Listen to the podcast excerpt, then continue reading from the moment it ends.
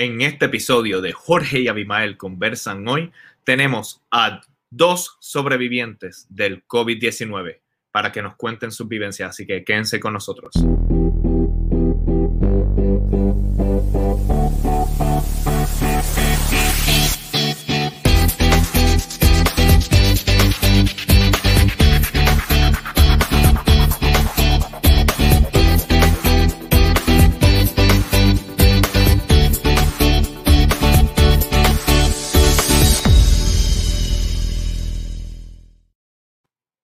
Y bienvenidos a un nuevo episodio de Jorge y Abimael Conversan Hoy, el episodio número 20, eh, tu programa digital donde la diáspora habla con el pueblo de Puerto Rico. Hoy estaremos teniendo un conversatorio con dos sobrevivientes del COVID-19. Así que les recordamos que todos los domingos aquí desde la diáspora a la una de la tarde hora de Los Ángeles y cuatro de la tarde hora de Puerto Rico estaremos en vivo discutiendo temas de interés social con invitados desde la isla e internacionalmente. Para no perderte ninguno de nuestros episodios, no te puedes olvidar de seguirnos en nuestros canales de video de Facebook y de YouTube. Y muy importante, tienen que darle a esa campanita para que reciban las notificaciones. También, si nos quieren escuchar a través de nuestro formato de podcast, lo pueden hacer. Lo único que tienen que hacer es buscar Jorge y Abimael conversan hoy en cualquiera de las plataformas que aparecen aquí en pantalla. Muy bien, como ustedes saben, desde que empezó esta situación del COVID-19, siguen en aumento los casos, tanto en Estados Unidos como en Puerto Rico. Es por eso que quisimos invitar a dos personas, dos sobrevivientes de esta terrible enfermedad, para que nos compartan sus vivencias. Pero antes tengo que darle la bienvenida al coproductor y coanfitrión que me acompaña todos los domingos en este programa, el escritor y activista social Abimael Acosta, que lo voy a poner en pantalla ahora mismo. ¿Cómo estamos, Abimael? Bien, Jorge, saludos a ti, saludos a todas las personas que nos están viendo eh, a través de las pantallas y que nos van a ver en las próximas eh, transmisiones cuando se siga repitiendo, eh, Jorge Abimael. Abimael, antes de entrar de lleno al tema, te quería hacer una pregunta. ¿Te, te gustan las nueces? A mí me encantan las nueces. Pues, me encantan las nueces, me, las paso, me paso comiendo nueces. Yo soy un fanático. Son bien saludables, lo sabías que son bien saludables. Muy saludables, muy deliciosas. Y te hago esta pregunta porque nuestros amigos de Squirrel Stash nos han regalado aquí diferentes paquetes de nueces. Entonces, ellos me dijeron. Eso significa que, que tú me vas a mandar una, supongo yo. Bueno, esto significa que el próximo domingo de estos tres paquetes yo voy a decir cuál es mi favorito. Y, ellos me dijeron que si yo da- decía públicamente cuál era mi favorito, entonces me iban a enviar más de mi favorito. Ah, para que entonces yo diga cuáles son mis favoritos. Bueno, Bradley Mad Madvan, que es el, el fundador de Squirrel Stash, que por cierto, si quieren hacer sus órdenes, squirrelstash.com, eh, él me dijo, mira, tú di cuál es tu favorito y no te preocupes que si, si se trata de nueces, aquí estamos nosotros y te vamos a ayudar. Mira, y después vas a poner el nombre para que, para que podamos, eh, lo que querramos pedir, la podamos hacer, ¿verdad? Pues claro, es más, lo voy a hacer ahora mismo. Ay, dale, sí, porque ya yo quiero probarla, quiero saber. No, las probé, es más, te voy a decir un secreto. Dime. Realmente me enviaron cinco. Entonces, yo ya me había comido dos paquetes. Pero tomaste anotaciones de las que te gustaban. Ah, no, las- las- tengo los paquetes. Lo que pasa es que tengo los paquetes aquí vacíos, pero los Bueno. tengo. Eh, aquí lo pueden conseguir. Es Ah, squirrelstash.com. Si están interesados en nueces, una familia muy, muy, muy bonita. Ellos, ah, y algo muy importante, los sobres son reusables. Ah, qué bien. todo es eh, eh, ecoamigable. Todo es ecoamigable. Así que, nada, ya habiendo dicho eso, quisiera hablar un poquito más sobre esta situación del COVID-19 porque los casos siguen en aumento. Ahora mismo en Puerto Rico hay unas primarias. Hay mucha preocupación cuando hay mucha gente conglomerada en un mismo lugar. Y yo creo que era importante invitar a sobrevivientes de esta terrible enfermedad para que nos educaran y nos dejaran saber, mira, esto fue lo que me pasó, así fue el proceso y qué pudieron aprender de sus experiencias. Claro, Jorge, una de las cosas más importantes es que a veces eh, ante situaciones como esta las vemos como números. La gente ve las noticias y lo que ve son números, números, números. Tantas personas contagiadas, tantas personas eh, muertas, tantas personas recuperadas, pero no ven rostros humanos. Eh, por eso es que a veces se, se les hace difícil, a mí no, ¿verdad? Pero a veces a algunas personas se les hace difícil conectarse con la realidad de lo que es esta enfermedad y otras, ¿verdad? Hasta que no ven rostro de una persona que le dice, esto es cierto, yo lo viví, y fue de esta manera. Y eso es lo que nosotros queremos traer hoy en Jorge y Abimael Conversano y que las personas vean que es cierto, lo del COVID-19 es cierto, no es un invento de la gente, no es ninguna teoría conspiratoria, es una realidad terrible que nos ha tocado vivir y queremos hoy compartirla con ustedes para que ustedes entiendan lo serio que es la situación. Bueno, Abimael, ¿y qué tal si le damos rostro a este programa y le, y le damos la bienvenida a nuestros invitados? Comenzamos con Ingemar Ríos y saludos, Ingemar, ¿cómo estás? Hola, todo bien, gracias. Hola, Abimael. Saludos. a Gio Miranda. Saludos, Gio, ¿cómo estás? Muy bien, gracias. Con Gio tenemos un delay, pero, pero él nos escucha muy bien. Solamente esperamos, hacemos la pregunta y esperamos unos segunditos. Queremos recordarle al público que pueden hacernos preguntas para los invitados a través del programa. Usted nos envía sus preguntas y hay unos momentos en los que paramos para eh, responder sus preguntas con nuestros invitados, ¿ok? Bueno, Abimael, ¿y qué tal si empezamos la conversación contigo? Claro, me gustaría primero que me contaran eh, a qué se dedican en su vida diaria, personal, para que la gente los conozca un poquito. Y aunque yo creo en, la equidad, pero vámonos entonces primero con la dama. Hola, eh, mi nombre es Ingemar, yo trabajo en una compañía de ingeniería y arquitectura en Puerto Rico. Eh, yo soy asistente administrativo en el área de administración con la presidencia. Ok, Ingemari, eres, eres casada, viuda, divorciada, tienes perritos, tienes gatitos, cuéntanos. Tengo dos perrijos y soy casada. Mi esposo es agente de la policía, pero está ahora mismo eh, deputizado con Homeland Security en el área de ICE. Él trabaja con pornografía infantil. Ok. Genial.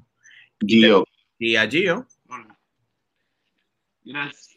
Gracias por invitarme, gracias por la invitación. ¿A qué te dedicas, Gio? Yo soy eh, estilista y eh, maquillista. Trabajo en, el área de Miami. Estoy en, Miami.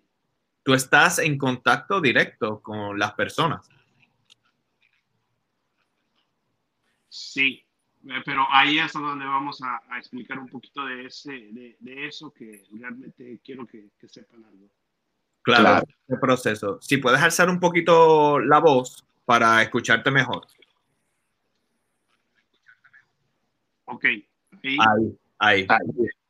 Es importante destacar que Gio está en la Florida, en Miami, que es uno de los lugares donde en este momento eh, hay los altos, un número alto de contagios. Eh, Ingemar está en San Juan, Puerto Rico y está en San Juan, Puerto Rico, donde en este momento también están aumentando los casos, aunque había habido comparado con el resto de, los Estados Unidos, ¿verdad? Eh, había habido cierto control en, Puerto Rico de los contagios, pero ahora pues lamentablemente se están eh, disparando. Y nosotros también aquí desde Los Ángeles, que en California también están los casos. Correcto. Sí, nosotros estamos en, Los Ángeles, que en California es otro de los estados donde más eh, niveles de contagio hay.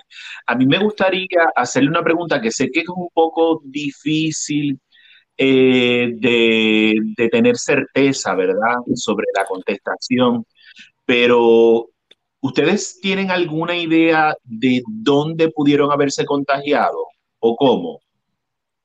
En mi caso, eh, yo estuve expuesta por mi esposo en el momento en que eh, hacen el lockdown en Puerto Rico, en marzo, a él lo activan a la calle. como él trabaja también para la policía estatal, lo sacan de ICE y se lo llevan a la calle para entonces que empiece a intervenir con las personas en la calle, a trabajar las filas, porque se hicieron muchas filas en áreas de supermercado. Y él es el que trae el virus a mi casa. Ok, Yo, en el- lockdown, yo no había salido. Yo estaba, nuestra oficina cerró y yo me quedé en mi casa. ¿Cuánto tiempo llevabas en la casa tú? Yo empecé el lockdown el 16, creo que si no me equivoco, 16 fue el lunes, Ujú. eh, 16 de marzo. Yo me despedí de mi familia y les dije, como voy a estar expuesta, yo voy a tomar la decisión de no visitarlos porque en mi casa hay un envejeciente de 90 años y una niña de 3 añitos. Y yo dije, así que yo me voy a mantener alejada por seguridad. Y me quedé en mi casa. Yo estaba encerrada desde el 16 de marzo. Wow. Y, yo empecé, y todo empezó el 30 de marzo para nosotros. Sí, sí, que, que obviamente es muy Sí, él, él definitivamente fue en la calle porque él tuvo que intervenir. Él, él lo, de, lo, lo ponen a trabajar en el área de Carolina, donde está Escorial. Y él le tocó esa, ese momento donde salió un voice de un pastor que dijo que se iba a acabar la compra y se creó como una pequeña crisis. Recuerdo el momento. Pues en esos momentos él tuvo que intervenir con muchas personas porque se pusieron la, pues, la gente en la fila y aparentemente en ese momento es que él, él se infecta y él lo trae a mi casa. Ok, Gio, ¿y tú tienes idea de cómo pudo haber sido?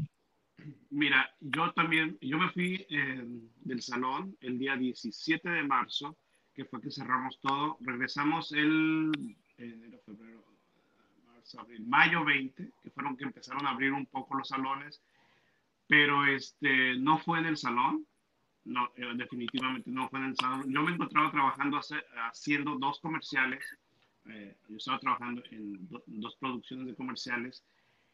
Yo siento que en uno de los comerciales con los que yo estaba trabajando nos confiamos demasiado, mucha gente, fue mucha gente en un lugar, es como en un, en un storage, mucha gente encerrados, eh, había parte de producción, había mucha gente sin, sin máscaras, había, yo creo que fue ahí donde, donde creo que, que, que lo, que lo cogí, porque definitivamente salí positivo, entonces, este, legalmente tenemos que avisar a nuestros compañeros de trabajo que una persona del salón salió positiva para que los demás puedan hacerse su, su, su examen, su test, para que también no, no haya otras personas contagiadas. Afortunadamente, este, no, no hubo de mis compañeros, ninguno se contagió. Qué bueno. Se mandó a desinfectar el salón, se mandaron a hacer los exámenes, se les dijo a las personas que fueron ese día o que estaban esa semana que había una persona con COVID. Entonces, este, legalmente lo tenemos que decir. Eh, pero afortunadamente no, ninguno de mis compañeros, ninguna de las otras personas estaba infectado. Eh, Gio, en tu caso en particular, er- es, no es cuando comienza, ¿verdad? Es relativamente reciente. No, no es cuando comienza. Exactamente empiezo a sentir los síntomas alrededor del 23 de, de- de julio, casi al final de, de- julio más bien, 23, 24. Pero este es, es muy importante que nosotros como, como ciudadanos, como personas, tengamos en cuenta o eh, sepamos lo que este virus está trayendo como, como síntomas. En mi caso, yo, yo estaba leyendo sobre este virus antes que, que me diera. Yo en mi vida me imaginé que me iba a dar un virus o este Ujú. virus. O sea, ta- estamos todos expuestos. Pero empecé a conocer los síntomas desde mucho antes. Entonces, cosa que a mí ya, cuando empecé a tener los síntomas, cuando yo creía que ya estaba teniendo síntomas del, del COVID, empecé a aislarme y separarme un poco de la gente con la que yo trabajaba y con mi familia.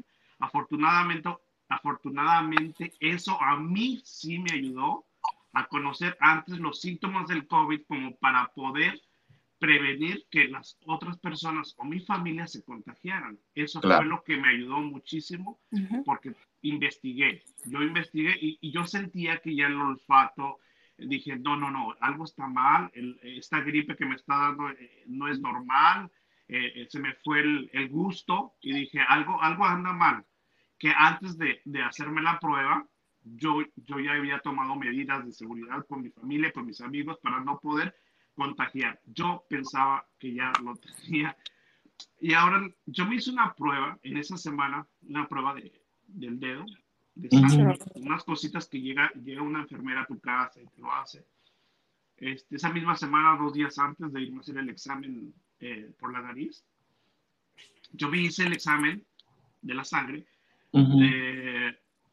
salió negativo. O sea, yo tenía los síntomas, pero salió negativo. O sea, no, no sé si eso funciona o no funciona. Pero no quedé contento, no me quedé feliz y algo me decía con mi corazón, no, tienes que hacer esto, tienes que ir a, hacerte la prueba, porque eh, no puede ser que yo tenga una gripe o, me esté sintiendo mal, pero quiero saber qué me está pasando. Enseguida, a los dos días, me fui a hacer el examen. Ah, aquí, afortunadamente, pues, por lo menos puedes revisar en, el, en, en, lo que es el website del laboratorio, te entregan lo que son los resultados antes de que te llamen que estás positivo o que estás negativo.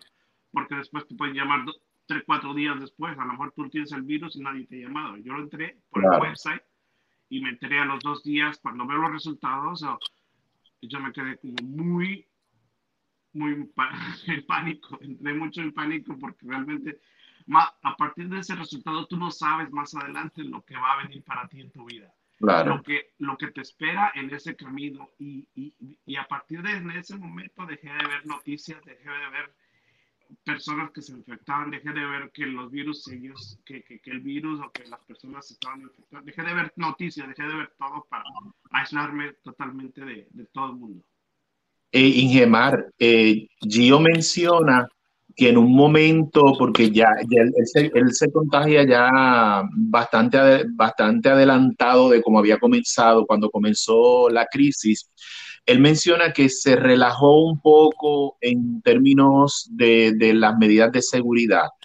Eh, ¿Qué medidas de protección tú usabas antes de contagiarte? Mira, nosotros lamentablemente nos contagiamos empezando esto en Puerto Rico. Fue bien rápido. O sea, cerraron dos semanas, estábamos contagiados.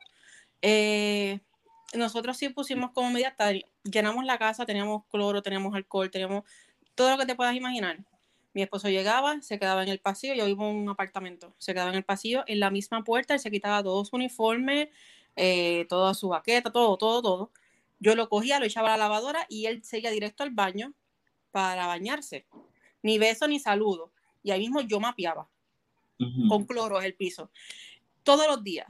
Eh, lo que pasa es que cuando a nosotros nos da, había mucho desconocimiento del virus. O sea, estaban empezando a recopilar información por diferentes áreas. Él, como policía sí le dieron alcohol y unas cosas, pero no estaba protegido completamente. Él tenía su mascarilla, pero en el, cuando ellos tienen que intervenir, a veces en el rush de bajarse, de entrar, de bregar con la gente, su mascarilla, hand sanitizer, esto, lo otro.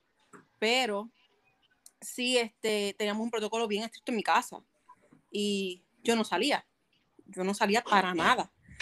Cuando él llega el 30 de marzo a mi casa, él llega y me dice que tiene dolor de cabeza. Y como hizo aquí Gio, él se hizo la serológica esa misma semana, viernes, porque días antes ya habían ¿Puedes explicar qué es la serológica para las personas que desconozcan? La prueba serológica es la prueba de sangre. Esa prueba en un momento dado aquí al principio la estaban haciendo hasta por cervical y daban a entender que esa era la prueba correcta para identificar si tenías el COVID. Realmente nosotros aprendimos después y aprendí con mi prima porque tengo una prima que trabaja en el CDC. Ella me explica que esa prueba realmente lo que te identifica son los anticuerpos y si quedan partículas del virus, pero eso solamente se puede saber. Tienen que pasar 10 días después de tú estar infectado para que salga algo en esa prueba. Claro. mi esposo cuando empieza con los síntomas, él activó el protocolo porque él llegó con los ojos rojos, dolor de cabeza y la fiebre le subió a 99.8. Me acuerdo como hoy. Este, y me dice, pero yo no siento más nada. Automáticamente él habla con sus compañeros. Esa misma noche llamamos al departamento de salud y les requieren que se haga la de influenza y la, la de influenza y la microplasma, porque hay un brote bien fuerte también en ese momento aquí en Puerto Rico de eso. Él se la hace miércoles. Viernes le dan sus resultados, le salen negativos, que no tiene nada de eso, y le dicen, pues, vete a hacer la serológica. La serológica le sale negativa. igual que, a Gio. Igual que a Gio. y nos confiamos de eso. Lo que pasa es que entonces él viene, ya él viene el 30 con ese síntoma y el miércoles 1 de abril yo caí con un dolor de cabeza bien fuerte, jueves empiezo con dolor de estómago y como si fuera un virus y el médico dice, ustedes lo que tienen es un virus, hidrátense. Cuando viernes le dan la prueba, el resultado serológico de negativo, nos confiamos. Pero ya viernes por la noche, esto fue lo que hizo fechar para atrás. Perdóname, Ignemar, algo que tú acabas de decir muy importante. Eh, algo muy parecido me pasó a, tu caso. Cuéntanos. nosotros vimos, eh, en realidad, eh, un médico, no directamente, la enfermera que te puede dar la prescripción o te puede decir que ella nos dijo lo mismo que a, a, Ignamar también le, dijeron. O sea que eso, no, eso es un flu que te está dando. Un flu. Y le, y le digo, pero le digo, esto no es un flu, esto es algo diferente, porque eh, a mí me empezó también una infección en el estómago. O sea, empecé con, con diarrea, empecé con dolor de estómago, con dolor de cabeza, pero ya estaba, eh, no, no me dio vómito y tampoco me dio fiebre.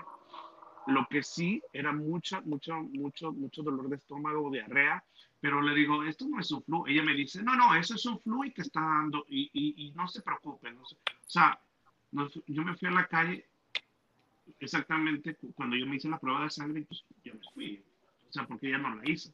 Pero entonces cuando, cuando, cuando yo dije, no estoy contento, me, tengo que, me tengo que hacer la prueba y me fui a hacer la prueba de, la nariz, la, cosita que te meten hasta... La molecular. Sí, exacto, la molecular, exactamente. Fue que ya me entregan los, los resultados positivos. Bueno, incluso a mí me hicieron en el hospital ya cuando, ya cuando llegamos al punto, porque lo que yo quiero que la, la gente sepa es que cuando a ti te da esto, te da, el cuerpo te va dando aviso, pero llega un punto en que todo se va dando tan rápido que tú sientes tu cuerpo, tú dices, mi cuerpo está fallando y es corrido. No hay un alto, no hay una mejoría, es corrido. Tú te sientes el cuerpo y tú dices, e, esto está mal. Cuando ya llegó el lunes, que en mi caso, mi esposo estaba en una cama que no se podía levantar y yo no podía ni caminar, yo le dije, tenemos que irnos al hospital. Esto no es normal. Lo dejamos y lo dejamos, fuimos en esa parte, nosotros digamos que fuimos un poco irresponsables, porque él decía, pero es que yo no, no es COVID, y él decía, pero es que tiene que ser algo más, porque no es normal, si tú saliste negativo, pues yo no lo tengo, y tiene que ser algo más. Fuimos al hospital martes, martes a las 10 de la mañana, y para salir del hospital, yo iba en un primer piso, mi carro se estaciona al frente, tuvimos que literalmente cargarnos unos al otro porque no podíamos caminar. Eh, tú dices que el cuerpo, que el cuerpo le da avisos. Me gustaría que Gio y tú nos hablaran de, de ese primer aviso. ¿Cuál fue ese primer aviso? Me gustaría que hicieran ese primer aviso. Discúlpame, Ingemar, que me dieran ese, esos primeros avisos, pero después de nuestros anunciantes. En Puerto Rico Tire comprendemos que no siempre tenemos el dinero para gomas nuevas. Por eso tenemos gran variedad de gomas usadas, pero como nuevas, a precios accesibles para todo el mundo. ¿Qué esperas? Llámanos, haz tu cita hoy. 787-998-2555. Y recuerda que Bayamón es territorio Farrow. Para las personas, Jorge, que para las personas que nos están eh, sintonizando en este momento, hoy estamos hablando con dos personas que vivieron en carne propia el COVID-19. Son Ingemar Ríos Hernández y Gio Miranda. Ingemar está en San Juan, Puerto Rico, y Gio está en Miami, Florida. Estamos conversando con ellos eh, sobre su experiencia con eh, esta enfermedad tan seria. Eso es así y quedó una pregunta en el aire, Abimael, ¿la puedes repetir? Sí, eh, yo quería saber, porque Ingemar dijo que el cuerpo te empieza a dar señales y regularmente eso sucede cuando tenemos algo, el cuerpo nos empieza a dar señales y no le hacemos, en ocasiones no les hacemos caso. Y me gustaría que cada uno de ustedes nos dijera para que el público eh, pueda entender un poco mejor, aunque vemos que son, cada caso es individual y cada caso es particular, ¿verdad? Pero a través del retrato de ustedes, del espejo de ustedes, quizá la gente puede entender un poco mejor cuál fue ese primer, primer, primer aviso. Dolor de cabeza en mi caso, pero un dolor de cabeza que yo decía, si esto, yo sí padezco de sinusitis crónica. Y decía, es que esto es un ataque de sinusitis, wow, lo que viene es, yo pensaba que era eso. Pero fue un de cabeza que literal, yo perdí medio día acostada de cama que yo no podía ni abrir los ojos. Así ¿En tu caso, eh, No, en mi, caso fue eh, diferente, al revés.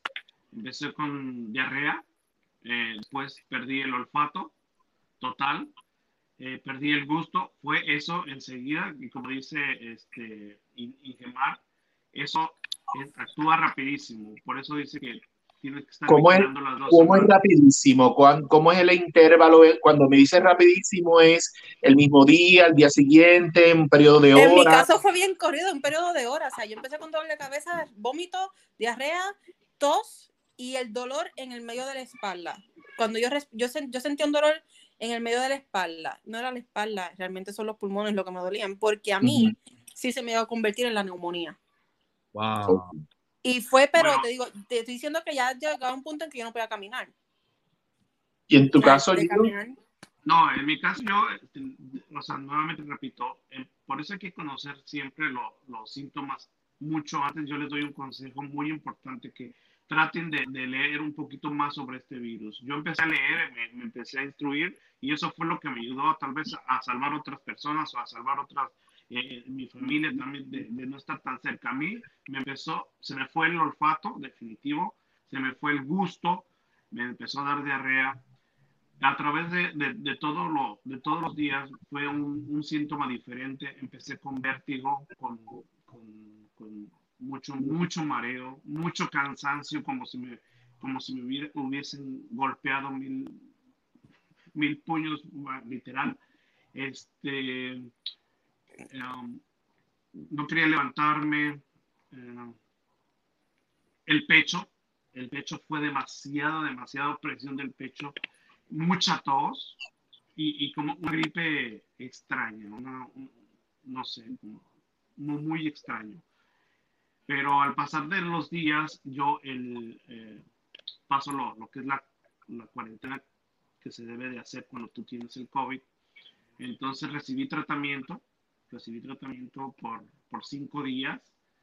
Este, definitivamente, no sé si el tratamiento te ayude, no sé si hay tratamiento para esto, pero parece que no lo hay. En realidad no sentí alguna mejoría con el tratamiento. Este, más, adelante, más adelante podemos hablar de, de, lo que le dieron en tratamiento. Eh, tú mencionas, Gio, que empezaste a leer, eh, hay demasiada información allá afuera que puede ser eh, hacer todo lo contrario. Hay mucha teoría conspiratoria, hay mucha desinformación. ¿De dónde tú buscaste tu información? Yo empecé a leer medios informativos un poquito más serios. no, no me dejé de guiar por toda la información, por toda la guerra de contenido social que hay porque definitivamente no sé qué es lo que te mata más, el virus o toda la información mal dada que está en la internet. Entonces yo empecé a investigar como por, por, por, por medios eh, que fueran más, más certeros a lo que es de verdad el virus, a lo que son los, lo que son los síntomas cuando estás empezando. Entonces yo, yo empecé a investigar de esa manera. Eh, no me dejé guiar por la televisión, no me dejé guiar por, por este, por otros medios porque es demasiada información y lo que a lo mejor obtienes en, en, la televisión a lo mejor no es lo correcto. Porque tanto estás cuidando que después tú te confías, a lo mejor tú sales a la calle, contagias, contagias a alguien porque a lo mejor leíste una información mal dada, entonces este, puede ocurrir muchas cosas, pueden ocurrir hasta que tu vida está en... Y eso que él, se contagió eh, en junio, julio. Ah, julio, julio 23. Julio. Sí, que ya se conocía más. Y se sí, ya, ya. Yo me contagié en marzo empezando, que la información era bien eh, cambiante. Todos los días había algo diferente. A mí me gusta que hacer una pregunta en cuanto a eso, porque precisamente ambos se enteran que tienen la enfermedad en dos tiempos donde en, en el caso de, de Ingemar hay muchísima especulación bueno, todavía hay mucho miedo, pero la especulación porque era algo nuevo y era algo que se escuchaba por todos los medios. Y en el caso de Gio, incluso, corrígeme si estoy mal, Gio, pero hubo un tiempo que no se hablaba tanto de la enfermedad y casi que se sentía como que estaba todo casi como que en control y ahí es cuando, cuando te da la enfermedad. ¿Estoy bien en el tiempo? Gio. Gio, ¿me escuchas? Creo que estamos teniendo problemas ahí con el audio. Sí. ¿Nos escucha Gio? Oh, no, no escucho, perdón, no escuché a Jorge. No te Ok. preocupes, repito. ¿Me escuchas? No, no escucho a Jorge. No, no te escucha, sí. Eh, Jorge, ¿me puedes repetir la pregunta, Jorge, para estar completamente seguro de que le hago la pregunta Claro. correcta? En el caso de ellos dos, ambos tienen, le- se enteran que tienen la enfermedad a dos tiempos, donde en el caso de Ingemar, todo esto es nuevo, nadie sabe qué va a pasar, mucha especulación, y en el caso de Gio, que esta es la pregunta real para Gio, tengo entendido que durante ese tiempo que él se enferma, hay un, o sea, hay un, merman los casos, merma la atención en los medios que se le da al COVID-19. Entonces, la reacción de ellos dos son diferentes. Simplemente quería confirmar con Gio cuál era eh, la reacción que él tuvo y si, si había mermado el tiempo. Gio, Jorge te eh, menciona que en tu caso eh, y el de Ingemar fueron en etapas diferentes de la enfermedad. Y en Ingemar es cuando surge eh, públicamente el tema del virus. En tu caso es ya en una etapa quizá en la que la gente empezó a relajarse un poco porque pensaban que estaba más controlado ya el virus. Eh, ¿Es así en tu caso? Eh, sí, podría ser. eh, bueno, eh, mi caso es, es, este, no tanto yo relajarme mucho como para, Mm. para poder este, quitarme la máscara o, o andar sin, sin protección en- en- o sin alcohol, sin nada de eso. Simplemente es que muchas de las otras personas no, no toman conciencia o también se relajaron. No vamos a echar, no vamos a culpar a nadie. En Claro. mi caso, yo creo que hubo eso, fue un poquito más de, de relajación, más de confianza y este y creer y a lo mejor pensar no nadie de aquí está infectado na- no, si yo veo todo normal eh, eh, y a lo mejor no pasa nada y es mentira es mentira porque en, real- en realidad hab- habe- habemos ¿no? me, me- me cuento ahora ya o hay muchas de las personas que son asi- asintomáticas y en Ujú. realidad a lo mejor lo tienen te lo pueden pasar en un estornudo. E- Es es- este virus es muy, muy, muy contagioso. O sea, se contagia así de la nada. Pero entonces hay, hay personas que son asi- asintomáticas o creen que tienen un flu, pueden irse a trabajar y, y- y no lo saben, a lo mejor que lo tienen. Y a lo mejor en ese momento fue que me... Abimael, si le sí, a lo mejor por confianza, por, por, por aflojar un poquito y no... Claro. y no Para la gente que, estaba. Para la gente que desconozca, cuando él habla asintomático, se refiere a personas que no representan, no presentan ninguno de esos síntomas que ya ellos no, nos explicaron. Y además nos explicó los síntomas que ella eh, presentó. Gio nos, presen- nos habló de sus síntomas, de los primeros que él tuvo, pero hay personas que no presentan síntomas y eso no significa que porque no presentan síntomas no puedan contagiar a otras personas. Eso es importante que lo reconozcamos. Jorge me está diciendo algo más. Eh, Sí, eh, simplemente porque me gustaría comparar las reacciones de ellos en tiempos diferentes. Yo sé que Ingemar me está escuchando, pero si le puedes comentar a Gio cómo fue esa primera reacción cuando se entera que tiene COVID en un momento donde no se habla tanto de la enfermedad. Gio, ¿escuchaste a Jorge todavía?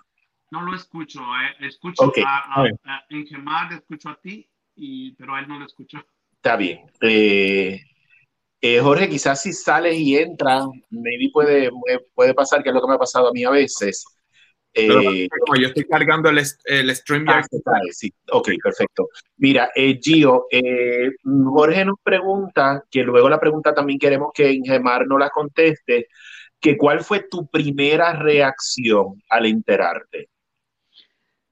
Ah, bueno, quise, quise tomarlo un poquito más, eh, eh, cuando vi el, resultado, eh, quise tomarlo un poquito más suave. Al final del día no fue tan suave lo que lo tomé, me, entré en pánico, entré, eh, pensé muchas cosas, mi mente se aceleró demasiado y empe- empecé a, a pensar,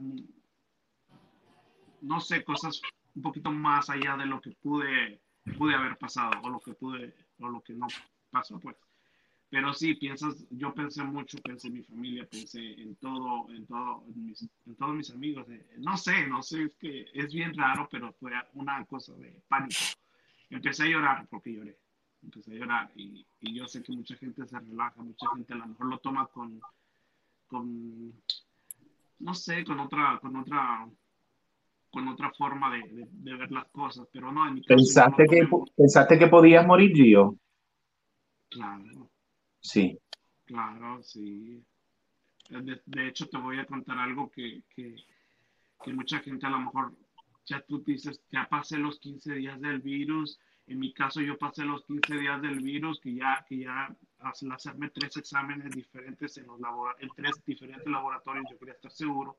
Me sale negativos el viernes, eh, del otro viernes, um, me salieron negativos y yo ya a partir de ese momento me fui para mi casa, porque yo no estuve en mi casa en aislamiento. Yo me tuve que ir a un hotel que Afortunadamente en Florida o aquí en Miami, el, las personas que salen positivas al COVID puedes ir a un hotel exactamente exclusivo para personas que tienen COVID y, y, puedes pasar toda la cuarentena ahí, ahí te ponen una enfermera, te checan, te, te, revisan para que tú no contagies a tu familia, que tu familia pueda quedarse en casa. Entonces, bueno, al salir de todo lo que es el, el, el, el aislamiento, la cuarentena, lo, pasar el virus que tenía, el sábado el sábado en la mañana yo empiezo con un dolor fuerte en los riñones. Mm. Empiezo con un dolor muy fuerte en los pulmones. Y empiezo con un dolor fuerte, hasta ahorita se quedan. Empiezo con un dolor muy fuerte en el hígado. Yo no aguanté más el dolor a partir de las 12 de la noche del sábado, entonces de la noche para el domingo. Yo empiezo con un dolor muy fuerte y decido ir al hospital porque no aguantaba más.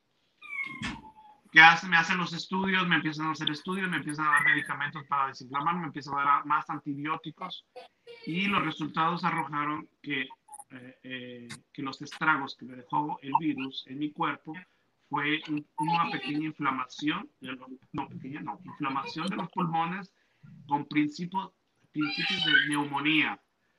Se me, atacó, me atacó los riñones, me atacó el hígado, me lo dejó inflamado.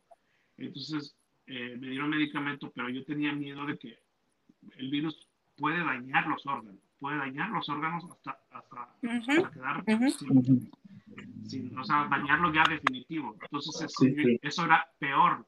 Yo dije, bueno, salí del virus y entonces ya salí negativo, ya salí, estaba tan feliz de regresar a mi casa, pero cuando llego a mi casa me empieza mi cuerpo como, como que a, diferente, a actuar diferente, empieza a, hasta todavía tengo un poco de, de, tos que no se me ha ido, un poco, lo tengo, pero afortunadamente no, no, fueron, no fueron daños colaterales, no fueron daños irreversibles que, que, que, que gracias a Dios ahorita estoy, estoy contando, pero por lo menos no, no, no, se, no se dañó un órgano. Ahora entiendo muchas de las personas que pueden adquirir el virus o de las personas mayores que son eh, asmáticas, o de las personas que tienen efisema pulmonar, o de las personas que tienen problemas con los riñones, ¿por qué este virus acaba con la vida de cada persona? Porque realmente afecta, afecta irreversiblemente lo que es los órganos. Entonces, tienen que darse cuenta que cuando ustedes, por ejemplo, terminan, a lo mejor salgan de este virus, el virus actúa de diferentes maneras. Que cuando esto termine, no está no has terminado definitivamente de salir o de expulsar el virus. Es, en mi caso, pues es como si fuese un, un, huracán. Pasa un huracán dentro de tu cuerpo y entonces al final es que vamos a ver qué tipo de estragos dejó las secuelas. las secuelas. Entonces todavía tu cuerpo está peleando, todavía está, está, golpeando a ver qué, pero qué, qué, ah, pasa. Por eso es que muchas de las personas acaban en el hospital o mueren. En mi caso, pues bueno, gracias a Dios me, me ayudó el medicamento y, y pero bueno, fue medicamento por vena que, que me ayudó muchísimo. Eh, no se me ha ido la tos, la tos la tengo. Tengo un poquito más de opresión aquí, pero afortunadamente no tengo más el virus. En el caso de Ingemar es extremadamente interesante porque le sucede dos semanas después de que empieza el aislamiento, después de que empiezan las cuarentenas. En los medios de comunicación, las noticias del COVID-19 están por todos lados se compara con lo que fue la fiebre española, una, a un evento histórico que no se había visto por más de, ¿qué? 100 años. 100 años. 100 años. 100 años. Y en ese preciso momento te da el COVID-19. ¿Cómo fue esa primera reacción? Mira, yo llegué al hospital, me acuerdo, es que es una, te marca, te marca. Yo entiendo lo que él te dice, pero te marca. Yo llegué al hospital el 7 de abril a las 11 y 45 de la mañana. A mi esposo y a mí nos separan en emergencia porque yo sí llegué con 103.8 de fiebre. A mí me mandan a unas carpas del CDT que tiene, del CDC que tiene auxilio mutuo, que ellos tienen un programa allí, y a mi esposo se lo llevan a emergencia. Yo no vi a mi esposo más. A mí me estaban atendiendo en, una, en unas carpas, me hicieron todo un batallón. Te estoy diciendo que eh, me sacaron como 14 tubos de sangre esa primera vez. Me hicieron la prueba y negativo. Y a mí me iban a dar de alta porque no salía, en las placas de pecho que me hicieron no salían nada. Pero la doctora que me atiende me está viendo y yo lo que voy es hacia atrás con los síntomas. Y me dice, voy a hacerte un, un, set, un CT scan del pecho y voy a tomar una decisión. Cuando me llevaron a hacerme CT scan, ella ahí me paró todo el estudio y me dijo, no tengo más nada que buscar, tú tienes que quedarte porque tú tienes COVID. Me dice, la prueba da negativo, pero tú tienes COVID. Yo no necesito una prueba para saber lo que estoy viendo, lo que estoy viendo en tus pulmones. Mis pulmones estaban forrados. ¿Cómo fue tu reacción ahí en ese preciso momento? Pánico. Es un pánico porque yo estaba en el hospital, me separaron de mi esposo. Mi esposo lo tenían ya con oxígeno. Mi esposo llegó con arritmia cardíaca a punto de un paro respiratorio. Este, y a mí me, me, cuando me meten al área, yo veo a mi esposo en la primera camilla, pero a mí me llevaron al final a otra camilla. Y yo estaba en pánico, porque todos mis pulmones estaban manchados, totalmente comprometidos. Yo estaba ya en neumonía. Yo llegué, el, el virus a mí me atacó pulmones, porque yo soy asmática. Mi, mi, mi, complicación es esa, yo soy asmática. Me atacó pulmones, riñones y corazón. Este, y cuando a mí me dicen eso, tú empiezas a pensar, tú dices, aquí fue esto, o sea, tú ves el área, el área donde yo estaba estaba llena de gente. Mi esposo se quedó a grito cuando me vio entrar. Eh, decía, ella es mi esposa, pero ¿para dónde la llevan? ¿Qué le pasa? El médico dice, la tenemos que atender. Me están llevando, el médico entra, se dan cuenta que somos un matrimonio. Y él me dice, quiero que te quedes tranquila. Ese médico, él fue un ángel. Él fue un ángel, él fue una dulzura y me dijo, yo quiero que te quedes tranquila. Me dice, pero yo necesito que quieras vivir y que te aferres a vivir. Y ahí es que yo me entero. Mi esposo y yo, en mis ustedes están a ley de hora. Si ustedes no llegan a venir aquí, la historia sería otra. Nosotros llegamos bien comprometidos. Llegamos con un pie más allá que acá. Mi esposo llegó a punto un paro respiratorio. Eh, ya yo tenía los pulmones, yo tengo los pulmones forrados. Y incluso en el proceso que me están atendiendo, yo empecé a orinar color chavito prieto, porque me estaba atacando los riñones. Eh, las venas mías empezaron a colapsar. Para que no entienda, a lo mejor es que tenemos amistades en, en, que nos ven en otros países. Chavito Prietos nos referimos al centavo. Cobre, color el, cobre. El color cobre. Color, color cobre bien oscuro. Este, yo empecé a, yo no podía casi respirar, la oxigenación de mi esposo bajó a 86. Ah, entonces a él intentan evitar entubarlo porque se dieron cuenta que era contraproducente entubar sobre ponen doble mascarilla de oxígeno para tratar de que eso empiece a responder, la oxigenación empieza a responder. Y ahí por ahí empezó el batallón de estudio. O sea, nosotros no tú, te, te van a salvar, te van a atender, pero tú te conviertes en un conejillo de India. O sea, mis venas colapsaron en el punto de que mis venas colapsaron un momento dado, ya no había manera de cómo sacarme, porque cada un día sí, un día no, y me sacaban de 11 a 14 tubos de sangre. Y recalcamos Gracias. que en tu caso, Ingemar, o sea, la enfermedad está nueva, por decirlo así. Nueva empezando, está tratando de ver. toda la información, se me empezó a descontrolar la presión arterial, a subirme, pero de que me subía de 100, 150, 120. Wow. O sea, ellos empiezan a darme medicamentos para cardíaco, para inyectando, literalmente inyectándome en el suero. No bajaba. Este, yo estuve 20 días en el hospital, mi esposo tuvo 25 días en intensivo y aún todavía estando 25 días intensivos, sus pulmones no reaccionaban. Eh, y, y, te da mucho miedo. Te estoy hablando de que yo entré martes y el jueves en la noche, cuando me logran subir a cuarto, tú estás solo, tú estás en una habitación de hospital, eh, tú estás alejado de tu familia. Mi mamá fue allí y mi mamá me da sentimiento. Este, le empezó a llorar a la enfermera porque decía, mi hija está ahí. Y la enfermera le decía, no te puedo dejar pasar, mamá. E incluso a mi mamá le dijeron, están bien comprometidos. Si no logran pasar el virus, el método de despedida va a ser el celular. No. Se lo dijeron así, mi mamá salió.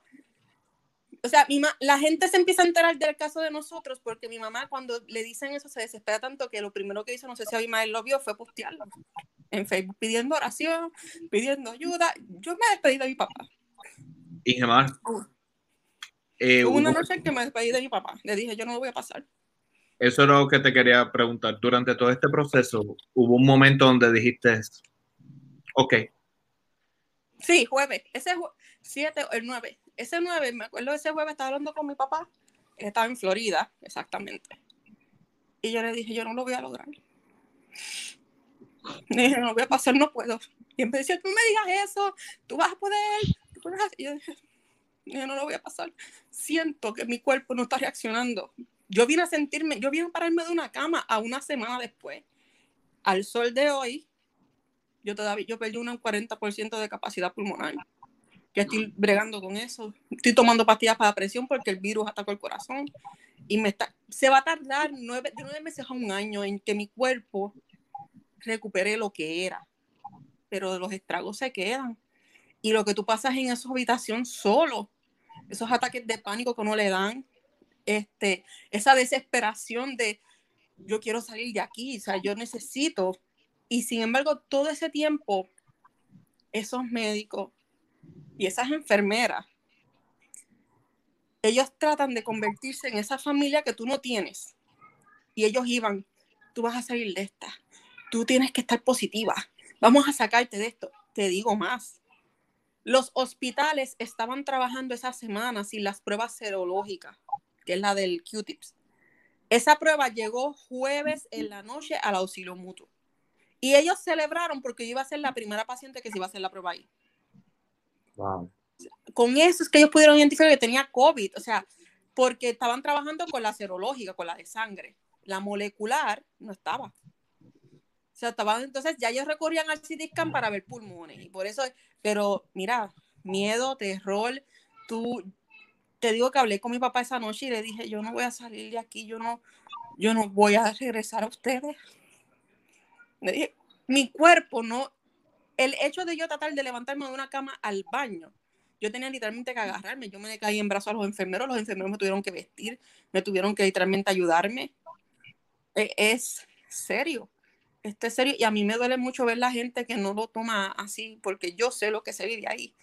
Yo sé lo que es estar en una cama de hospital, tratando de, de tu cuerpo luchando, tú luchando, los médicos luchando para salir, para sobrevivir y pasar esto sin saber qué es lo que viene después.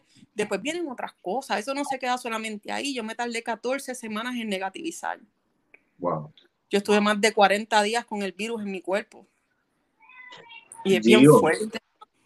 Eh, según tengo entendido, tu familia principalmente está en México. ¿Estoy en lo correcto? Sí. ¿Cómo lo pasaste tú? ¿Cómo tu familia se enteró? Eh, básicamente, Gemar tuvo a su familia a su alrededor dentro de que era a distancia. Eh, ¿cómo es la experiencia tuya que estabas en un lugar donde había muchos contagios y, y básicamente no tenías a tu familia a tu lado? Eh, yo, yo cuento con, con, con familia aquí en, en Miami y afortunadamente eh, eh, también estu- estuvieron, y amigos estuvieron muy al pendiente de mí, amigos muy cercanos también, había llamadas, pero no quise darle esta preocupación a mi a completa, digamos, completa, sí, a, a parte de mi familia, como fue mi mamá, como fue mi papá, como fueron otras personas. No quise darle esa preocupación porque eh, pues también hay mucha gente que desconoce de esto y ya hablar de COVID es hablar de muerte. O sea, ya definitivamente no es de que te vas a salvar, no es de que, de, de que, te- de que hay una posibilidad de que te salves. Hablar de COVID ya es hablar de, de- definitivamente con una sentencia. que- Una sentencia. Entonces, este, yo tomé la, tomé mucho, mucha discreción, tomé mucha discreción hasta que les dije, hasta a mi mamá, le dije a mi papá, hasta que casi yo saliera de esto, fue que ellos se enteraron que había tenido COVID. y después, bueno, fueron son miles de llamadas todos los días, todos los días, todos los días para saber cómo me siento, pero le digo, no se preocupe, ya me siento, afortunadamente me siento bien y este, no pasé tanto como pasó Ingemar, que, que realmente su, su historia me, me, toca mucho porque yo estuve solamente tres noches en el hospital, nada comparación con lo de ella, o sea, es verdad, está solo, porque no, no dejan entrar a tu familia, no, estás solo en el cuarto ahí. Es verdad, las enfermeras se vuelven tu familia.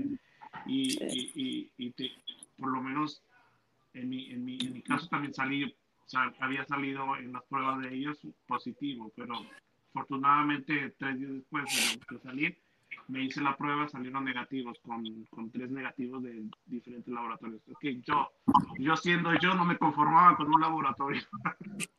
yo, yo, quiero estar bien para abrazar a mi familia en Miami, para estar aquí con mi familia en Miami, para poder viajar. Eh, no es el momento de viajar, obviamente.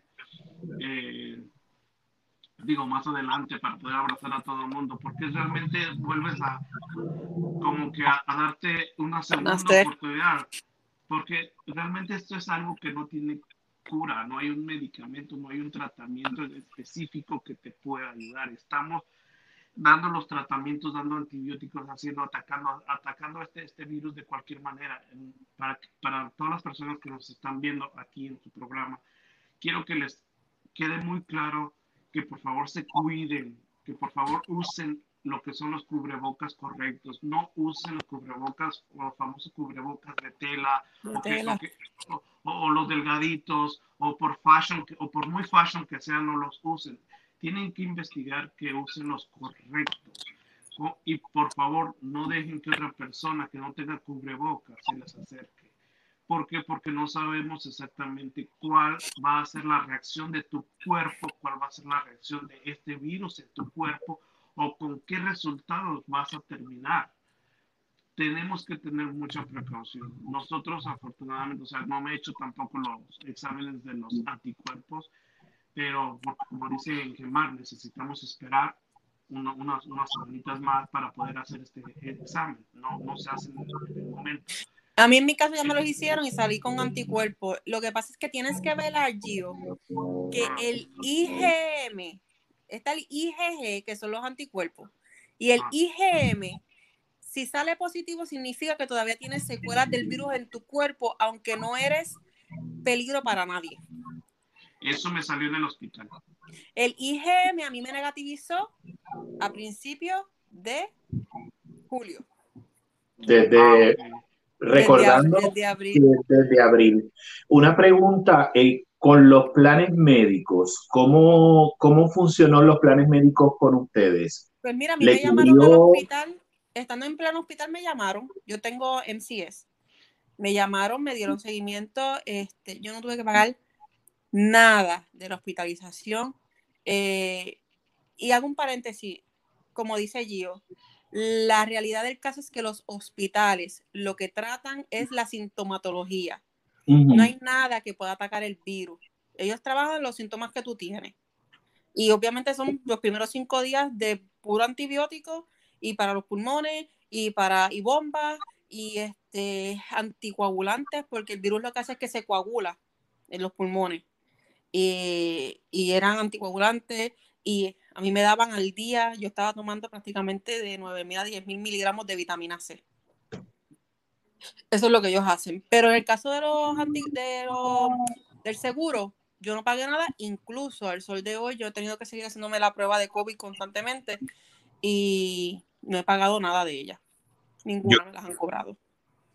¿Y en tu caso, No, afortunadamente acá en, en, Florida, lo que es las pruebas del, del COVID, no pagas nada. Eh, es este, gratis para todo el mundo. De hecho, lo que sí trabajan con distintos laboratorios eh, pero los laboratorios que he visto los resultados, donde he visto los resultados, a mí se me hacen, yo los, ya los había visto antes, se me hacen conocidos y muy seguros. Eh, eso no te lo cobran, así es de que no, no, no hace más ni hace menos que se vayan a hacer un examen. Es mejor estar seguros. En el hospital no sé nada. Yo tenía seguro médico, solo me pidieron seguro médico y hasta ahora no sé si me cobran no sé qué va a pasar con eso. Pero, Eh, me gustaría hacer una pregunta, y bueno, Abimael, Gio, ¿me escuchas o todavía? No, ok. Abimael, eh, voy a hacer la pregunta y si después la puedes repetir simplemente para que... Sí, me traduzco en español. Sí. Eh, en el caso de ustedes, en el caso de Ingemar fue ese jueves, luego de ese jueves empieza un proceso de recuperación. En el caso de Gio, si no estoy mal, es después de ese tercer día en el hospital, pasa un proceso de recuperación. ¿Cómo fue ese proceso de recuperación y cuáles fueron esos efectos, digamos, postraumáticos que quedan aún habiendo recuperado o estando en ese proceso de recuperación? Abimael, si lo puedes repetir. Sí, repito la pregunta para, para Gio. Eh, ¿Cómo es el, cómo fue luego, ya que salen de, de, de su momento de gravedad, ese proceso de recuperación y si han quedado algún efecto postraumático aún al día de hoy? Bueno, como dice Gemar, también eh, lo que te quedan también son secuelas un poquito de pánico, de, de cosas de, miedo y tengo conciencia que tengo que cuidarme el triple, el doble, lo como sea, y tengo que tener conciencia de que tengo que cuidar a las demás personas que están alrededor mío. Eh, de hecho, tomo muchas precauciones nosotros en el salón por protocolo, legalmente tenemos que hacerlo también. Tenemos que tener cierto, cierto distanciamiento, no, el salón no puede estar lleno, no pueden tampoco esperar en una sala de, de espera donde se tenían que, que, sentarse la gente, nosotros tenemos que llamar al cliente si está en el carro, muchos, muchos requisitos y más que hemos pasado esto, tenemos que cuidarnos también el hecho de que podamos tener los anticuerpos no quiere decir que bajemos la guardia y, decir, ay, no, ya tengo anticuerpos, no me va a dar el virus. Quedas inmune supuestamente por unos meses. Tampoco es que puedas quedar inmune toda la vida, pero por lo menos es cuidarse, cuidar a los demás y cuidar, cuidar de ti principalmente, porque en realidad no sabemos cómo puede ser una segunda reacción. Entonces, este, en mi caso, pues, es eso. Yo en mi caso, yo me recuperé, yo empecé a sentir una mejoría a la semana. Y la mejoría, la primera mejoría que sentí fue la tos. La tos fue aliviando, era, era una tos bien dolorosa. Eh, cuando yo salí de ahí, que yo pensaba que no lo iba a lograr, cuando yo salí de ahí, yo dije, logré salir, esto es como una segunda oportunidad que se me está dando. Pero sí, este, eh, con la secuela a mí se me empezó a caer el pelo, después de ir al hospital, el pelo se me empezó a caer y todo. Y la secuela, y tuve, tú, yo me pongo a pensar en la secuela, me pongo a pensar en ese momento y sí, soy afortunada porque lo pude sobrepasar, pero hay veces que yo me siento y empiezo a llorar. Mi cuerpo está todavía en un torbellino de, tú sientes tu cuerpo, tu cuerpo cambió. Hay algo en tu cuerpo que, que ya no es normal, que no, no, es el mismo cuerpo que tú tenías. Hay cambios. En mi caso, por ejemplo, ahorita lo único que yo, la única molestia que tengo, a mí se me fue el dolor de los pulmones, se me fue el del, hígado, gracias a Dios no siento nada, pero es como el cansancio. Cansancio. Es como que, como que corrí y fatiga. no sé cuántas millas, y fatiga, y, el, y la presión aquí, es lo único que tengo, y la tos. A mí en mi, caso, en mi caso es la presión, la fatiga, pues obviamente, pero en mi caso es que yo, a mí se me afectó el 40% de, de la capacidad pulmonar. Y que ya eras asmática ya era asmática. Entonces, esa fatiga de que tú ves que tú no te puedes lavar un pelo normal, que en la misma ducha tienes que parar y, empezar a buscar respirar. Y hay días que yo puedo estar bien, pero hay días que yo siento que me dieron de palo. Y conseguí este neumólogo que es Garraste y que se, ha dado mucho a conocer. Él es el que me está atendiendo y él me lleva ahí, hasta la alimentación él ha ido cambiando. Y me dice, todo esto es normal. Y yo le digo, es que a veces me siento a llorar por, ¿sabes? De momento. Y él me dice, emocionalmente hay secuelas, porque el cuerpo fue sometido a un estrés, a una infección. Tú te vistes mal, tu esposo se vio mal, y dice, es lo, menos que puedes hacer a lo mejor es algún día sentarte y llorar. Y sí, e, e, y cuando veo las noticias, veo la situación, veo los números cada día que pasa, siento ese, esa cosita de que si la gente supiera lo que uno pasa realmente, si se yo sé yo no quisiera que nadie pasara eso. ¿Qué tendrían ustedes que decirle a la gente, ahora mismo que traes ese, ese tema, a la gente que piensa que esto no es real, que esto es un flu como cualquiera otro, que esto viene y se va? A alguien le puede dar como un flu, a alguien le puede dar como un flu. Hay unas personas que a lo mejor no sienten nada. El problema es que uno no sabe cómo tu cuerpo va a reaccionar ante el virus. Y no es mentira, esto es bien real, es bien doloroso pasarlo, es bien solitario, eh, es bien frustrante porque tú no, tú, la medicina llega a un límite, los médicos llegan hasta un punto y tu cuerpo tiene que dar una batalla. Y está la incertidumbre de saber si tu cuerpo realmente va a dar esa batalla. O sea, tú estás viendo muertes de jóvenes, gente joven, eh, gente mayor. No discrimina. El virus no discrimina y la gente tiene que entender que sí, que no se dan nombres y apellidos, es imposible todas las personas que lo han pasado. Pero si de verdad se ponen la atención a buscar y a estar pendientes, al lado de ellos va a haber alguien que lo tuvo. La gente le va a dar la importancia realmente cuando le dan nombre, apellido y cara. lo que estamos haciendo en este momento. El virus está, no es una broma. Eh, yo no quiero que nadie pase por lo que yo pasé. Yo estoy seguro que yo tampoco. Eh, es horrible. Eh, de verdad, a mí me dio de manera crítica. Y tú sientes de mente que no lo vas a saber pasar. Y yo creo que ese miedo nadie lo quiere pasar. Para ¿Y tú, ¿Qué, le, ¿Qué quieres decir a la gente? Lo único que yo les quiero decir es que no, no se confíen, no se confíen tampoco, tomen las medidas correctas de, de sanidad, lavarse las manos correctamente, usar la máscara correctamente, no estar en, en los lugares concurridos, no, ir a, no irse a, las, a, fiestas, a bares, porque en realidad uno piensa que, o, bajando la guardia, uno piensa que todo el mundo está bien. Realmente no. Acá en Miami, lo única, el único lugar que fueron que, que cerraron este, y siguen cerrados son los bares. Porque ahí es donde exactamente se confiaron y fue el lugar más alto eh, de contagio en, todos los, bares. Afortunadamente, bueno, no, no, no salía Y si no tienen que realmente salir, yo tengo una curiosidad. Que no salgan. Yo tengo una curiosidad. Exacto, cuidarse muchísimo.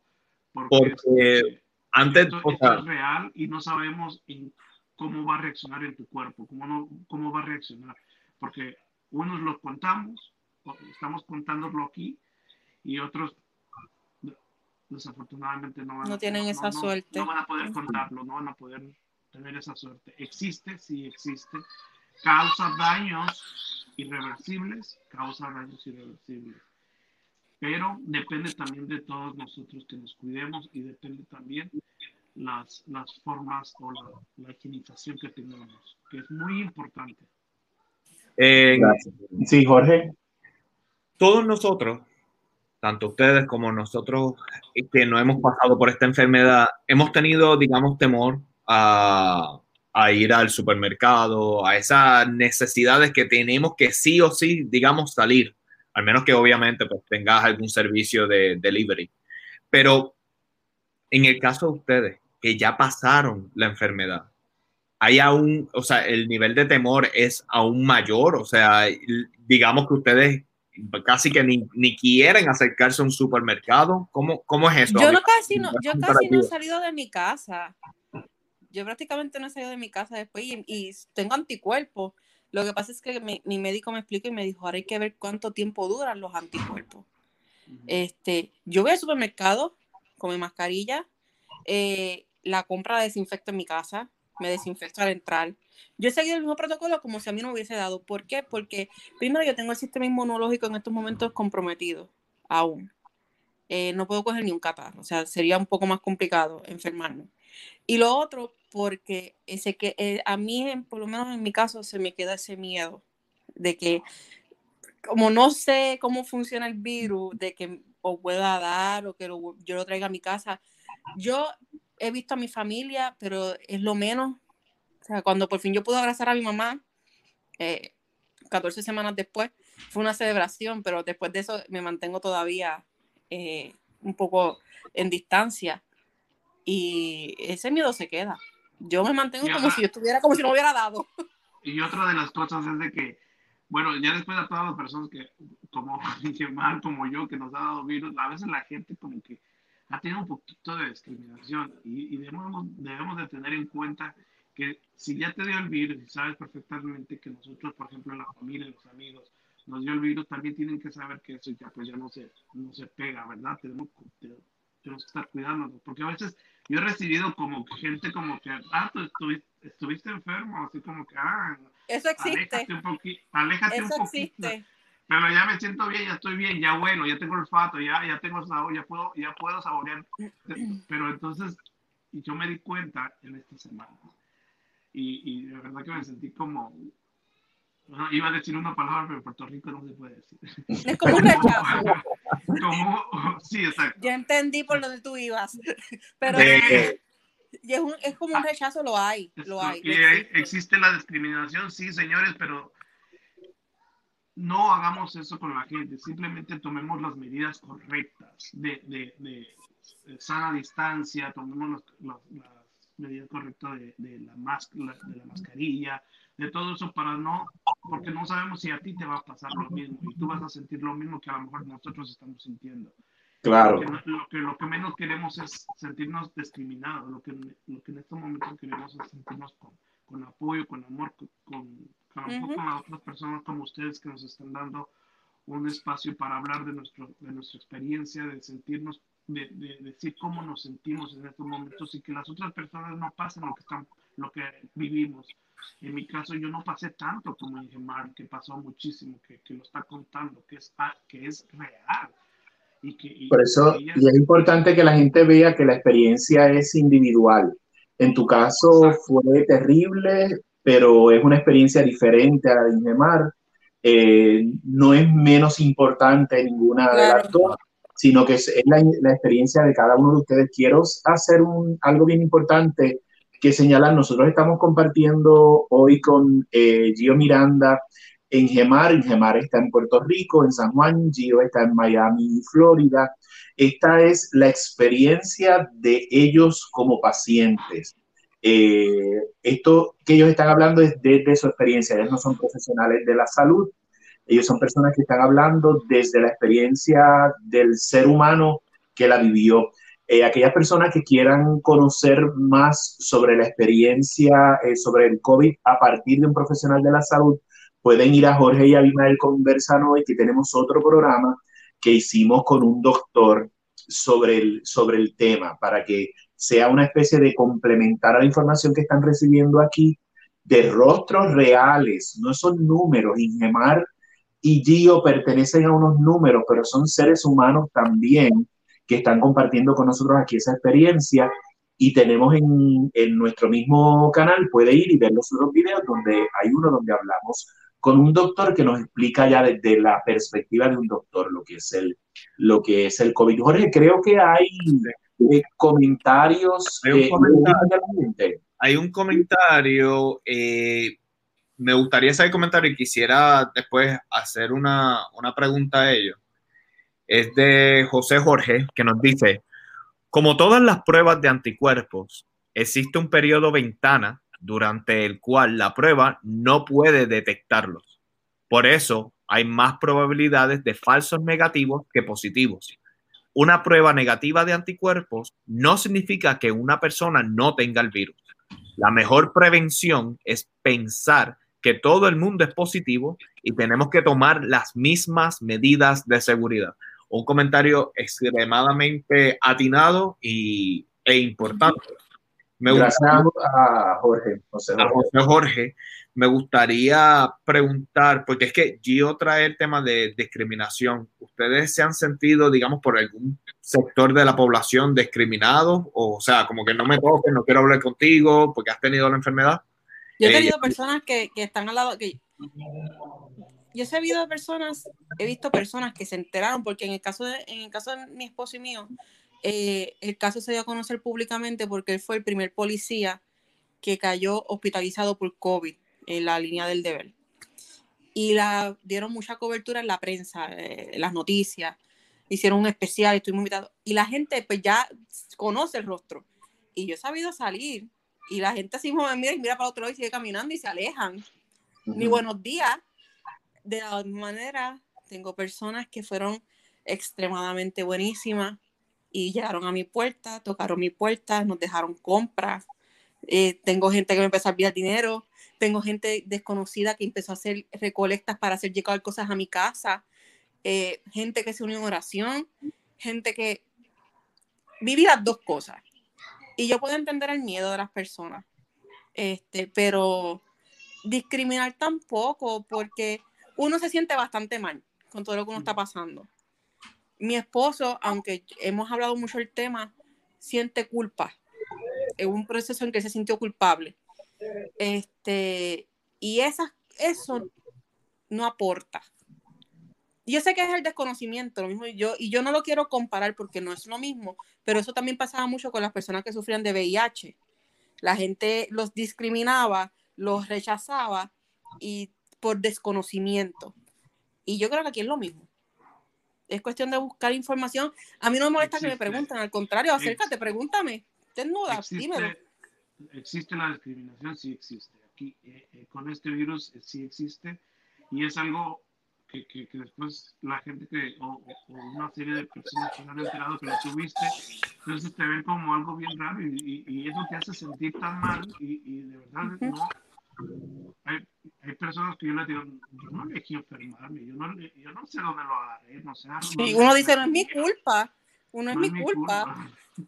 Claro.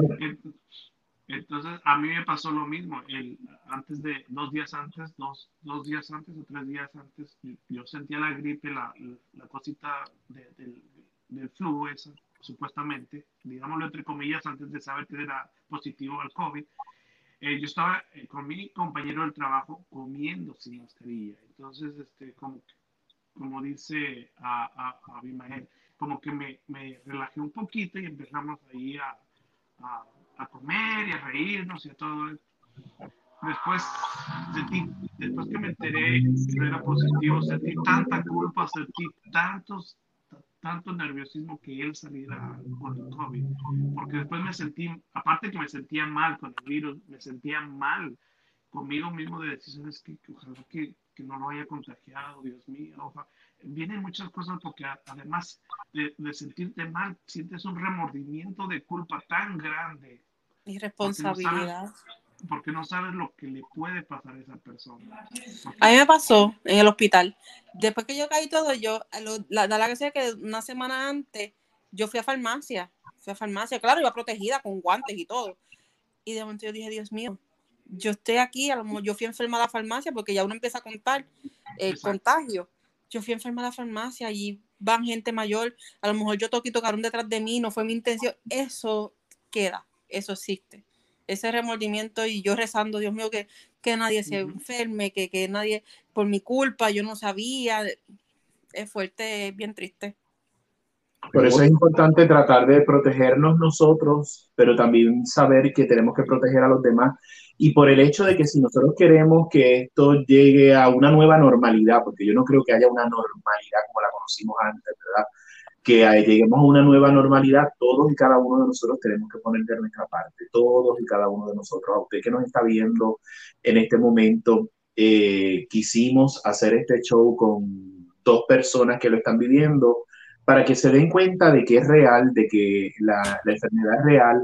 Eh, en los comentarios nos hablan de, de, casos que no son reales, que se que diagnostican como COVID, pero que no lo son. Eso habría quizá que hacer otro programa relacionado con esto y traer eh, eh, personas especialistas en el área de estadística y cómo es que se, que se dice y se determina que un caso es, de, es COVID y no es, neumonía, no es neumonía, no es flu, no es cualquier otra condición. Nosotros no somos especialistas en el, en el tema como para entrar en esa eh, discusión en este momento. Sí, le damos gracias a la persona que hizo el comentario porque nos ayuda a crear esa conciencia de probablemente eh, hacer un programa eventualmente eh, relacionado con ese tema. Eh, creo que también nos hablan, Jorge, sobre día aquí, sobre la apertura de las escuelas.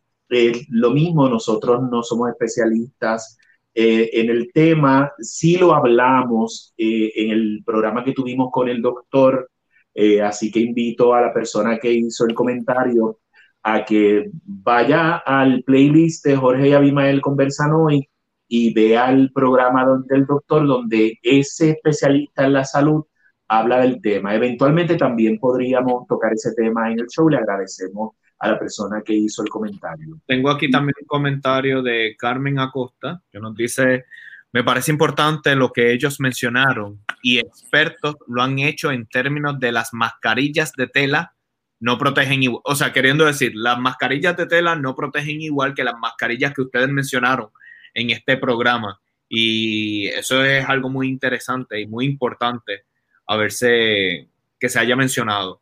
Tengo también aquí a Michael Villegas que envía saludos a Abimael e Ingemar. Y bueno, y, un abrazo para Michael. Y hay personas que, que nos siguen viendo o nos seguirán viendo en el futuro. Eh, por mi parte, quiero agradecer mucho que hayan estado con nosotros, que hayan dicho sus vivencias. Eh, yo creo que sería más pertinente si Abimael va, cierras tu programa para que yo pueda escuchar lo que estoy diciendo. Sí. Eh, como dijo Jorge, le damos las gracias por haber estado con nosotros, por haber compartido sus experiencias desde el corazón, desde el lado humano. Eh, eh, Ingemar, pues, Ingemar sabe lo mucho que la quiero a nivel personal. Allí yo lo he conocido a través de las redes, por eso cuando Ingemar estaba contando su experiencia, pues me toca obviamente, porque Ingemar la conozco desde que es una niña, básicamente, desde, que, eh, desde su adolescencia, la quiero mucho. Eh, siempre que yo tenía algún proyecto, una actividad en Puerto Rico eh, como artista, Ingemar siempre estaba allí. y la, ella, sabe lo mucho que la quiero, allí yo le he tomado aprecio a través de las redes sociales, que es que nos conocemos, ¿verdad? Y hoy ustedes dieron rostro al COVID-19 aquí en Jorge y Abimael conversan hoy y sabemos que ya ustedes nos lo mencionaron, como el dar rostros en ocasiones puede prestarse para que otras personas nos discriminen y hoy ustedes fueron muy valientes de ayudarnos a nosotros a difundir ese mensaje de que el COVID-19 es real y sobre todo desde su experiencia eh, personal. Le quiero dar las gracias por haber estado con nosotros. Un abrazo, que se sanen por completo y que sigan siendo los seres maravillosos que son. Gracias. Muchas gracias y nuevamente gracias a tu audiencia, gracias a Jorge también por esta, eh, perdón, por esta invitación, muchas gracias y este el consejo que les doy de verdad, de verdad ya usen las protecciones, o sea, las máscaras correctas, porque a través de eso, de, de las mascarillas que son muy transparentes de telas de las que no sirven o muy fashionables, como dije yo, es muy importante que usen las correctas o investiguen. No tengo alguna marca, no, no sé nada de eso, pero ustedes mismos usen las correctas. Lavarse las manos como para cuando ustedes tosan o hablen, eviten el contagio. Cuídense, cuídense, cuídense y cuídense a la familia. Sí, que cuiden y que cuiden a su familia, que piensen que no saben cómo va a reaccionar su cuerpo y que no saben cómo, si ellos en algún momento pueden transmitirlo a alguna persona querida de, ¿verdad? de sus familiares. Y gracias por la oportunidad y por permitirnos expresar eh, lo que pasamos, poderlo compartir para que pues las personas vean que esto es serio y que sí existe. Exacto. Gracias por estar con nosotros. Gracias. Muchas gracias. Abimael, yo creo que este probablemente ha sido el episodio más conmovedor que hemos hecho. Eh, hubo un momento cuando Ingemar estaba diciendo su historia que honestamente, tú sabes que tú y yo más o menos tenemos unas preguntas guías de lo que queremos hacer en el programa y eso. No podía, no podía pensar, o sea, yo, ella lo describió también que uno se pone en la posición de ella y se imagina lo que es pensar que de ahí no vas a pasar y que vas a morir solo o sola. Y sobre todo cuando eres tan, cuando eres tan joven, Gemar es muy joven. Eh, eh, es un momento en el que tú tienes que pensar, eh, me imagino que tu vida completa corre como una peliculita, como decimos, ¿verdad? Y no, y no no tienes el tiempo de muchas cosas porque te aíslan, te alejan de tu familia, no tienes el tiempo de, de, poner en orden muchas cosas. Por eso es que es tan importante que escucharan esta experiencia. Eh, a mí me toca el corazón porque conozco a Ingemar hace muchos años, la conozco desde que es una adolescente. Eh, y esta semana, eh, como las personas que me siguen en las redes sociales, pues ya saben que perdí una querida amiga de, Puerto Rico, Rebeca Tirado Muñiz falleció de COVID esta, esta semana. Aquí tuvimos dos historias de personas que lograron sobrevivir y son bendecidos, pero no todas las personas tienen eh, la, la, bendición que, tuvo, que tuvieron Ingemar y Gio. este no fue el caso de, mi amiga Rebeca la cual también era una persona joven, una persona con muchos deseos de vivir, con mucha energía, talentosa, maravillosa, graciosa, que me hacía reír mucho. Eh, eso es lo que me voy a llevar sobre todo de ella, lo mucho que me hacía reír. Eh, y esto es real, mi gente, la enfermedad es real. Eh, vamos a dejar de politizarla. Esto es una cuestión seria y ustedes hoy vieron dos de esos rostros de sobreviviente. Es importante que nos cuidemos, cada uno de nosotros, y cuidemos a nuestros seres queridos y hasta la gente que, que, no conocemos. Mantener el distanciamiento físico es importante y ser responsable con el manejo de nuestra salud es bien importante. Esta enfermedad no conoce de nacionalidades, ni colores, ni edades, como pudimos ver aquí. Lo que conoce es destruir el cuerpo. Y yo creo que este episodio, la meta era crear conciencia darle, como tú bien dices, caras a esas estadísticas que, que no es que no sean importantes, lo que pasa es que a veces nos enfocamos tanto en los números que se nos olvida que estos números tienen rostro, tienen historias, son seres humanos como usted y como yo. Y, y vuelvo y repito, esta, esta historia de Ingemar honestamente me, me afectó, me afectó mucho. Eh, los amigos que nos están escuchando a través del podcast, eh, los exhorto a que vean el video eh, en Facebook, porque no es lo mismo escucharlo a ver cómo, cómo Ingemar narra su historia. Y complementarlo con el, el, video que hicimos del doctor es importante también. Abimael, vamos a ¿verdad? hacer la, la, las promociones que, nos quedan. Eh, ¿Dónde nos, nos pueden seguir? Pueden seguirme en Facebook, arroba Abimael Acosta Writer, writer de escritor. Mi nombre completo, Abimael Acosta Writer.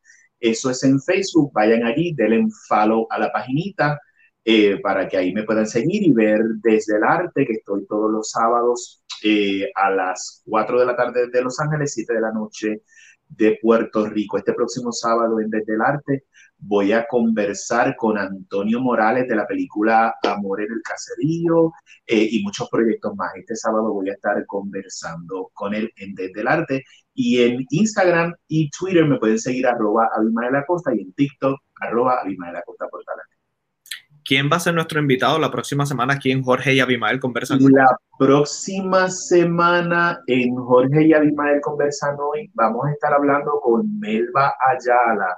Melba Ayala es una joven puertorriqueña que trabaja con un proyecto bien importante y bien interesante de autogestión y de comunidad eh, con la comunidad del Caño de Martín Peña en Puerto Rico, en San Juan. Con ella vamos a estar hablando la próxima semana. Genial. De mi parte también me pueden seguir a través de las redes sociales, básicamente como Jorge de los Ríos, en cualquiera de esas plataformas que aparecen aquí en pantalla. Les recuerdo que también tenemos a Ríos Red somos tu solución digital, especialmente para todos esos negocios que quieren promocionarse de manera responsable. Lo pueden hacer a través de las plataformas digitales. A lo mejor ustedes no conocen cómo utilizar estas plataformas, cómo hacer publicidad en estas plataformas.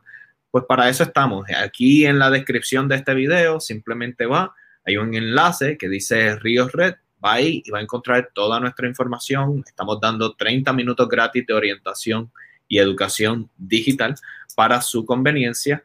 Nuevamente menciono de este video está en el formato podcast a cualquiera de las plataformas que aparecen ahí en pantalla. Igual si nos estás escuchando en el podcast, pues puedes ver el visual a través de Facebook y YouTube. Simplemente pones en el buscador de ambas plataformas Jorge y Abimael conversan hoy. Van a aparecer los videos. Eh, tengo también aquí, ah, verdad. si te quieres anunciar en Jorge y Abimael conversan hoy, pues ahí está el correo electrónico. Jorge y Abimael, Abimael conversan hoy a gmail.com. La próxima semana voy a decir cuál de estos paquetes es mi favorito. Va a estar difícil porque ya he comido dos paquetes y han sido muy ricos. Esas nueces, así que les dejaré saber la próxima semana cuál fue mi favorito. Abimael, ¿algo más que nos quede por decir? Eh, solamente invitar a la gente que vaya hoy a Abimael Acosta Writer en Facebook, arroba Abimael Acosta Writer de escritor, porque hoy, en Antes de Dormir, Ay. si hay resultados de las primarias, voy a estar hablando de eso, de resultados de las primarias de Puerto Rico en Antes de Dormir. Qué fuerte, Abimael. Tienes una tarea fuerte porque hoy con vamos esto. A ver, vamos a ver con fuerte, vamos a ver, no sé, no sé. Yo, yo, te veo esa sonrisa y estás casi que te lo gozas. Ingemar, me, me, Ingemar me, me, me, ablandó hoy. o sea, que tuvieron suerte hoy los políticos. Sí, porque... Sí, no, no sé, no sé, no sé, no, no puedo garantizar nada. Bueno, vamos a ver, porque de aquí a antes de dormir quedan unas horas y puede ser que el ánimo cambie. A las 7 y 30 de la noche de Puerto Rico, vaya a arroba Imael Costa Rider y ahí estaremos con antes de dormir hablando de las primarias. Muy bien, muy bien. Y nada, entonces el próximo domingo, mi gente, tienen una cita con nosotros en Jorge y Abimael conversan hoy, que será el episodio número 21. Así que. Mayoría de edad. Mayoría. ya son mayoría de edad. Así que muchas gracias por estar con nosotros y nos vemos el próximo domingo.